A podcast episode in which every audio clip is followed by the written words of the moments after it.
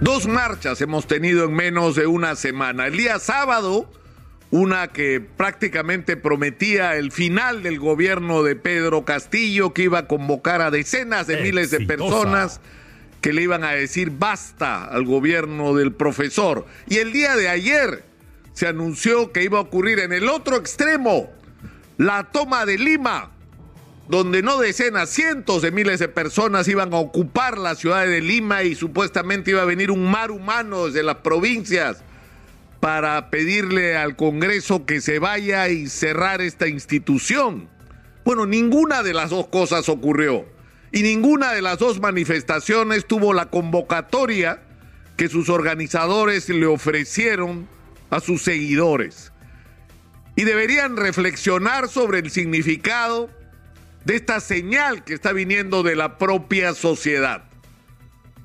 ¿Por qué la gente no ha ido de manera masiva en estas marchas? Porque no cree en ninguno de los dos extremos. Porque la gente está harta de ambos lados. Porque la gente está cansada del presidente Castillo, de su ineficiencia y de los nubarrones de corrupción que en este momento están instalados sobre Palacio de Gobierno pero también está harta de un Congreso que tiene la monoagenda de la vacancia y de la destitución de ministros y que no se ocupa de los problemas de los peruanos y que está lleno de impresentables. La gente está harta de toda la clase política de este país y está ocupada en algo que es vital para la gente, que es sobrevivir, sobrevivir al agobio de la delincuencia, de regresar a tu casa esa noche sin que te hayan robado algo o regresar a tu casa esta noche con algo para que tu familia coma al día siguiente, porque la inmensa mayoría de peruanos están viviendo al día, están saliendo cada día a resolver el problema de su sobrevivencia y están muy molestos con el gobierno y decepcionados del gobierno de Pedro Castillo, los que votaron por él, pero también de un Congreso de la República que tiene las características que ya hemos descrito y la pregunta que yo me hago es, ¿hasta dónde va a llegar la tolerancia de esta gente? ¿En qué momento va a ocurrir que un mar humano va a ocupar las calles? Pero no para pedir que cierren el Congreso, que se vaya Castillo, sino que se vayan todos. Que se vayan todos. Y que haya una renovación en el Perú de la conducción de los destinos del país. Pero para eso falta un ingrediente que es fundamental. ¿Y después qué? ¿Y después qué? ¿Cuál es el siguiente capítulo? ¿Qué es lo que viene después? Si se cierra el Congreso y se va Castillo, ¿qué viene después? ¿En manos de quién vamos a poner los destinos del país? Que nos garantice que en este, en este país no va a haber corrupción e ineficiencia, que ha sido lo que ha caracterizado a todos los gobiernos anteriores que unos han sido mejores administradores que otros, probablemente, probablemente. Pero lo cierto es que todos han tenido la misma característica fundamental, ineficiencia y corrupción, porque si no, no estaríamos como estamos. Cinco veces ha crecido el presupuesto de la República y explíqueme en un país que en 30 años ha crecido cinco veces el presupuesto de la República, los colegios se caen a pedazos, los hospitales dan vergüenza, hay carencias de todo tipo, no hay la infraestructura que deberíamos tener en comparación no de los países europeos, de cualquier país vecino. O sea, explíquenme ustedes cómo es posible que las cosas estén como están, que haya tanta gente sin agua potable, sin un servicio de alcantarillado, cómo haya tanta gente viviendo apiñada en los cerros en condiciones absolutamente precarias en la ciudad de Lima y en otras ciudades del país. O sea, ¿cómo es posible que ese crecimiento económico que hemos supuestamente disfrutado no le ha cambiado la vida a la inmensa mayoría de peruanos? ¿Por qué esto ha estado mal gestionado? Y regresamos a la misma discusión, que hay que cambiar la constitución. Claro que hay que cambiar la constitución, pero hay que hacerlo bien. O sea, no necesitamos una constitución donde unos le impongan sus ideologías a los otros. No, necesitamos una constitución que nos represente a los peruanos y tenemos que discutir cuál es el procedimiento más importante o, o más inteligente para hacer los cambios que son indispensables, comenzando por ese nefasto artículo 117, según el cual el presidente puede levantarse el país en peso y nosotros tenemos que tolerarlo. Es decir, tenemos que ser capaces de, reconocer que en el país hay cosas importantes que se han logrado. Les estoy diciendo, cinco veces ha crecido el presupuesto de la República. Cinco veces. Podría crecer más, pero por supuesto eso depende de qué, de que tengamos en el gobierno a la gente capaz de gestionar los recursos públicos con decencia y con eficiencia. Eso es lo más importante. Podemos cambiar toda la constitución si quieren y el problema va a seguir siendo el mismo si no tenemos una nueva clase dirigente en este país. Y la gente que no se quiere comprometer en política se va a tener que comprometer y va a tener que surgir en este país lo que no ha surgido en 200 años de vida republicana. Una clase dirigente surgida de las propias entrañas de la sociedad, de la gente que está construyendo este país y que dentro de la cual hay empresarios grandes, sí, por supuesto que los hay, pero hay sobre todo medianos y pequeños empresarios que han hecho que este país se mueva, que este país genere chamba, que este país tenga respuestas para la sobrevivencia de la inmensa mayoría de peruanos con un Estado que no ayuda, con un Estado que no resuelve, con un Estado, insisto, que es ineficiente y corrupto. Y hay muchas cosas que hay que hacer para que esto ocurra, pero eso parte de algo fundamental de algo fundamental, de que la gente que no se quiere comprometer en política empiece a hacerlo. Se empiece a comprar el pleito, porque mientras no se compren el pleito, los vacíos se llenan como en la física.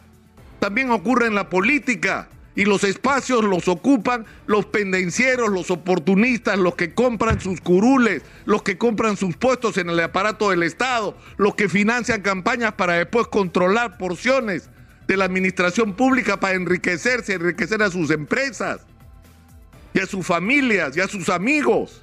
Eso se tiene que acabar. Por eso yo creo que algo tiene que pasar en los próximos meses. Y no es Antauro Bala, pues eso es una broma. Eso es una broma. O sea, Antauro Humala diciendo que va a fusilar a todo el mundo, ¿no? ¿Quién puso de presidente Ollantumala en este país? Él o no. O no, lo de Locumba, que es sospechoso hasta ahora, porque eso también está envuelto en un nubarrón. justo el día de la rebelión de Locumba, justo ese día, uy, se escapa Vladimiro Montesinos. Qué casualidad, ¿no? Qué casualidad. Oscar López Meneses, que era un hombre muy cercano a Vladimiro Montesinos, ha dicho que eso fue concertado. Que eso fue una cortina de humo para que Vladimiro Montesinos se escape. Y la rebelión de Andahuaylas, el Andahuaylazo, donde es cierto hay una controversia sobre quién mató a los policías y quién no. De acuerdo. Pero ahí no hubiera muerto nadie si el señor Antauro Humala no hubiera hecho una sublevación para poner a su hermano Ollanta de presidente. Porque ese era el objetivo al que hoy él llama ladrón y delincuente y traidor. Es decir, se organizó una rebelión donde murieron personas, y se dañó la vida para siempre de familias a las que Antauro nunca les ha pedido perdón, porque él fue el responsable de organizar esa, rebelión, porque si no había rebelión no había muertos, para poner a su hermano Ollanta de presidente. De eso se trataba. ¿Y de qué se trata ahora?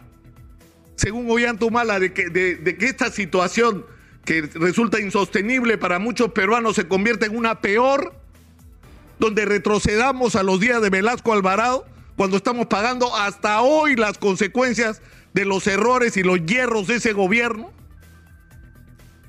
Es decir, esa no es la alternativa, eso está claro. Puede impactar, impresionar a alguna gente con su discurso ultra radical. Ultra radical, pero esas no son, son las soluciones que los peruanos están esperando. Son otras, son distintas. Son soluciones que permitan, en primer lugar, algo que es fundamental y trascendental para la vida nacional y hay que repetirlo todos los días, así les joda, todos los días lo voy a repetir. Somos la Arabia Saudita del futuro. Ellos tienen petróleo, nosotros tenemos cobre. El mundo ha necesitado petróleo todos estos años. Bueno, el mundo de aquí para adelante lo que más necesita es cobre. Y nosotros tenemos el cobre. Pero enterrado no vale nada. Hay que sacarlo. Y para sacarlo necesitamos a los grandes inversionistas que tienen la tecnología, el conocimiento, que saben cómo hacerlo. Y tenemos a las comunidades que viven sobre esos asentamientos donde está enterrado el mineral, con los cuales hay que llegar a un acuerdo.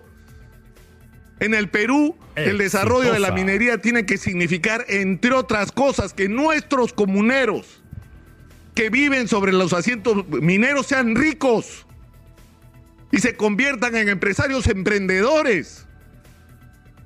Y nadie se tiene que molestar porque un comunero gana mucho dinero gracias a permitir que la tierra sobre la que han vivido sus ancestros se convierta en el escenario de proyectos mineros.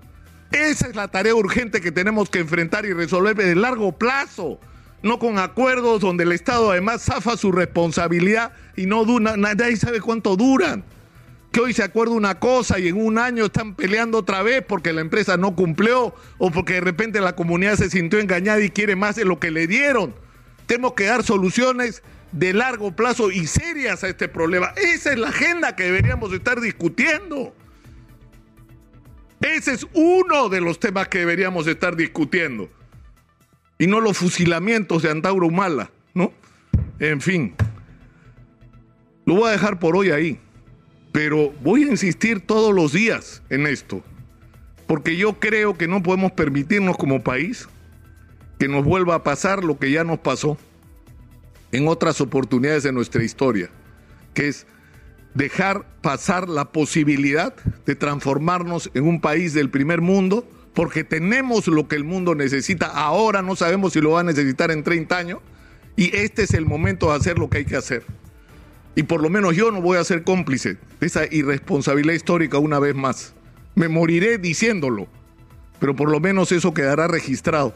No sé si sirva para algo, tal vez para que las nuevas generaciones aprendan que hay oportunidades en la vida que hay que tomar y que no regresan. Soy Nicolás Lucar. Esto es Hablemos Claro. Estamos en Exitosa Perú.